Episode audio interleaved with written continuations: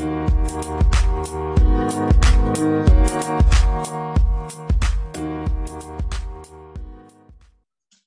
j'ai l'immense honneur maintenant d'accueillir euh, la directrice générale d'AESIO, Sophie, euh, Sophie Elkriev, qui va nous donner en conclusion son, regard sur, cette, sur cet enjeu majeur de développement des compétences et, de développement de l'employabilité au cœur des, de, ces, de, ces, deux grandes mutations que sont économiques, que sont la transition écologique et la transition numérique. Bienvenue, bienvenue Sophie Elkriev. Euh, merci beaucoup Nathalie. Euh, bah, merci à tous déjà parce que je suis très fière d'avoir été invitée euh, à clôturer ce colloque. J'ai pas pu écouter tous les échanges, mais on les a suivis dans l'entreprise. Et puis là, je, me suis connectée dès que j'ai pu. donc l'idée, c'est pas de synthétiser, c'est vraiment de, revenir sur les idées. Je pense que vous les avez toutes évoquées, qui moi me semblent essentielles, me tiennent à cœur et sont un petit peu le fil rouge dans, le sujet qui, qui, est proposé, où, où, on a envie de réussir ces transitions. réussir, ça signifie évidemment avec l'accompagnement nécessaire et avec la justice sociale qui s'impose, et tout en, gérant la troisième transition qui est celle des, des modes de travail, parce que ça fait partie d'un tout aujourd'hui, et je pense que tout un chacun dans les entreprises, on s'en rend compte.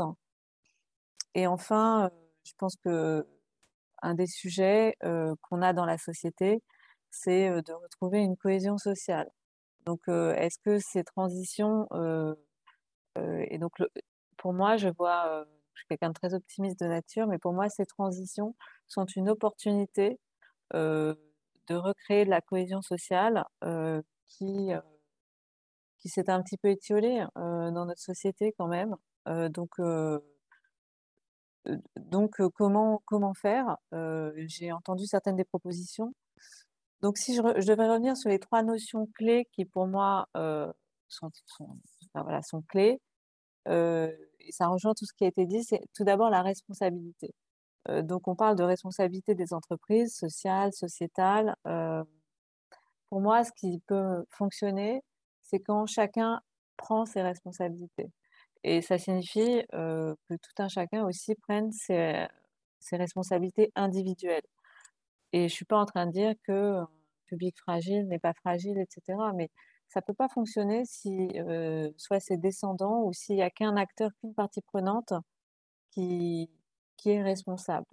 Et, c'est là que, évidemment, le dialogue social prend pour moi et la communication que ça, voilà, le débat, l'écoute prend toute sa valeur et voilà et, prend toute sa place.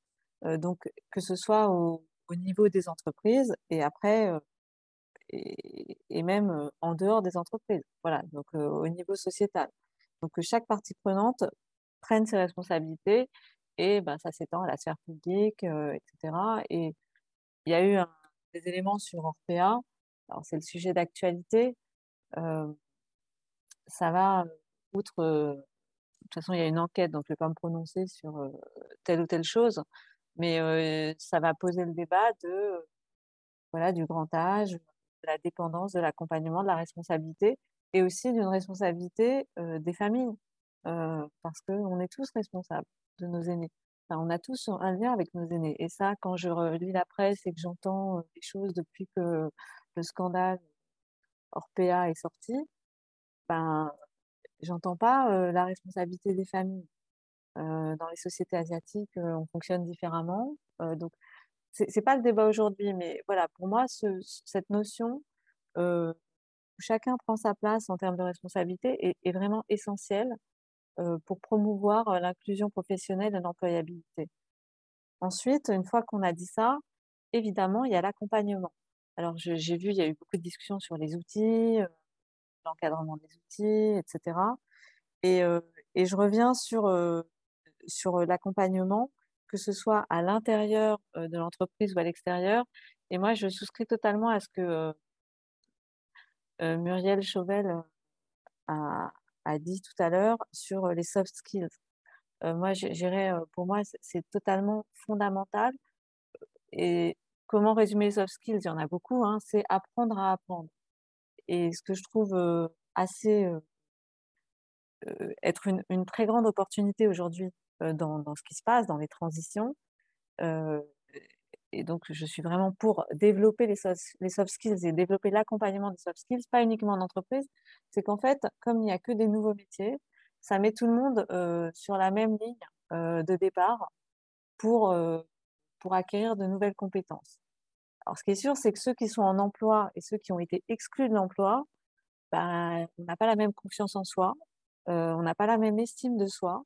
Déjà, quand on sent que son métier est en train de dépérir et qu'il va falloir se réinventer, et, mais qu'on est en emploi, c'est assez compliqué.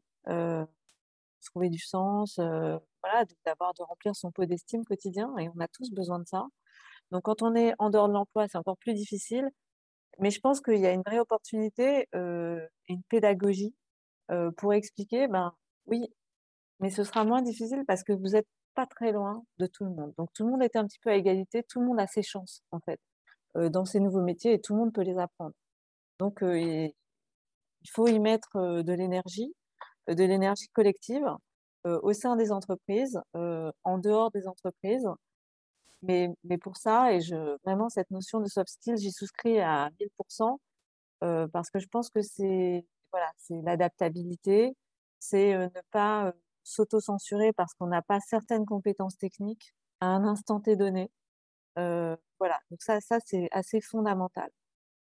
Et le troisième volet que je trouve aussi essentiel, et là aussi Muriel Chauvel l'a évoqué, et je, le, je le mettrai sous chapeau la solidarité intergénérationnelle. C'est que, bah oui, on parle de dépendance, on est dans la solidarité intergénérationnelle, on parle de nouveaux métiers et de mentorat inversé, on est dans ce concept-là, je souscris totalement. On parle beaucoup d'accompagner des femmes, de mécénat de compétences. On est encore très descendant. Et en fait, je pense qu'il faut être aussi ascendant. donc, c'est. Et, ça, quand on explique que quand on définit les gens sont seniors dans les entreprises à 45 ans, bon, il va falloir s'adapter hein, parce qu'il va falloir travailler plus longtemps. Et si je devais faire une proposition, parce que Nathalie ne m'a pas encore demandé, mais il y en a tellement qui ont été faites. et, je reviens à mes premières amours qui sont la finance. Aujourd'hui, on parle beaucoup de French Tech, on parle beaucoup de finance responsable, on parle beaucoup d'impact. Tout le monde a envie de faire impact, de l'impact, etc. Donc, les fonds investissent des sommes astronomiques pour faire des licornes. Et c'est très bien parce que ça promeut notre économie, ça crée des emplois. Moi, j'ai toujours pas compris pourquoi on n'exige pas euh, des startups dans lesquelles on met de l'argent, bah, euh, qu'elles intègrent euh, des salariés pour un an, etc. Parce que les formations classiques ne formeront pas au nouveau métier, en fait. Ça, j'en suis intimement convaincue. En revanche, être en situation avec des jeunes de 25 ans qui ont un mode de pensée totalement différent du nôtre, enfin, du mien, j'essaye de m'adapter, voilà, tant que faire se peut. je pense que ça change complètement l'agilité, la confiance en soi, se rendre compte qu'en fait on est capable de. et, donc il y a une vraie porosité entre ces mondes. Et si je devais faire une proposition hyper concrète d'organisation de cette porosité, ben, moi en tant qu'investisseur, et je l'ai été, ben, si je mets 10 millions d'euros dans une entreprise, pour qu'elle croisse, pour qu'elle se développe, etc., je pense qu'elle peut intégrer des salariés pour qu'il y ait une diffusion voilà, et ça fait partie du pacte social. et, ça, c'est très bien. Voilà, quand on devient une corne, on peut contribuer à cette diffusion de pratiques qui sont difficiles à acquérir quand on est en dehors. Voilà, on fait venir des tas de consultants pour être plus agile, etc. je pense qu'un petit, un petit peu de vie ma vie en étant hyper pratique, pratico-pratique, mais en l'organisant, en l'institutionnalisant, ça peut accélérer un petit peu, un petit peu le mouvement. Et enfin, donc voilà, responsabilité, accompagnement et solidarité intergénérationnelle. sont pour moi les notions clés en fait de, cette transition, enfin de, en fait de l'accompagnement de ces transitions pour l'inclusion professionnelle. Et, il y a une telle pénurie de talents parce que les nouveaux métiers, voilà, ils sont, ils sont pour tous. Que le retour sur investissement, si on doit être hyper pratique hein, pour les entreprises, il, sera, il sera hyper. Enfin, moi, je suis très positive sur, sur le levier de performance. Pourquoi? Parce que des gens formés, des gens qui retrouvent l'estime de soi, l'estime d'eux-mêmes, pour, pour, parler plus correctement, qui retrouvent du sens, sont des salariés, des talents qu'on pourra garder, qu'on pourra fidéliser. donc, et là, on crée une entreprise, on crée un cercle vertueux d'attractivité pour son entreprise. Donc, voilà, je, pense que en plus, pas c'est pas parce que c'est bien. Si on doit être hyper, même dans un, discours qui serait totalement cynique, l'inclusion professionnelle est une nécessité dans la pénurie de talents qui va arriver sur les nouveaux métiers et les métiers qui vont changer, qui vont changer de plus en plus vite parce que l'information circule plus vite, parce que tout va plus vite. donc, donc on est en train, on est au cœur en fait de notre problème de société qui est la cohésion au sein des entreprises en fonction des différents métiers, des différentes CSP, la cohésion sociale. donc en fait c'est un sujet qui est, qui est au cœur de notre vivre ensemble. Donc un beau sujet, en tout cas chez Aïe Mutuel qui nous tient à cœur. Et j'ai pas envie de me positionner volontairement comme représentante, enfin directrice générale d'une entreprise de l'ESS parce que ça ne concerne pas que l'ESS, ça concerne tout un chacun. Voilà, je, ça, j'en suis intimement convaincue. donc voilà, je vais m'arrêter là parce que je pense que l'après-midi a été très longue. En effet, en effet. je serais plutôt sur beaucoup d'optimisme en fait par rapport à ces transitions qui offrent l'opportunité de faire un petit reset sur un certain nombre de choses sur lesquelles on, a un petit peu dérivé. Un très très grand merci à vous, euh, Sophie Elcriff, et, et j'en profite pour remercier également tous les, euh, tous les intervenants de la bah, précédente table ronde, Michael Lemarchand, Muriel Chauvel, Luc de Gardel, Marie-Lise Léon, Emmanuel Delaville, ainsi que les, les, intervenants des, des, tables rondes précédentes on avait euh, crois, plus de 25 intervenants pour ce, pour ce colloque. Donc, je rappelle euh, qui sera dès les prochains jours disponible en replay audio et, vidéo, à la fois sur le site des États généraux de la, transition inclusive et puis euh, euh, sur euh, le, site du CNAM et de le plus important. Euh, nous avons également publié aujourd'hui un livre blanc que nous allons vous, envoyer et qui sera enrichi des, des, échanges et des idées. et encore merci à vous d'avoir été aussi créatif dans les propositions que vous avez pu faire, parce que l'idée de ce colloque, c'est justement de mettre des, idées dans le, dans, le débat public et en particulier à l'occasion de la, campagne présidentielle. Et, euh, le, le, mot de la fin, ça sera pour vous inviter euh, le 25 euh, février dans l'hémicycle du Conseil économique, social et environnemental pour la clôture de ces États généraux, euh, puisque ceux-ci sont placés sous le haut patronage du président du, du CESE.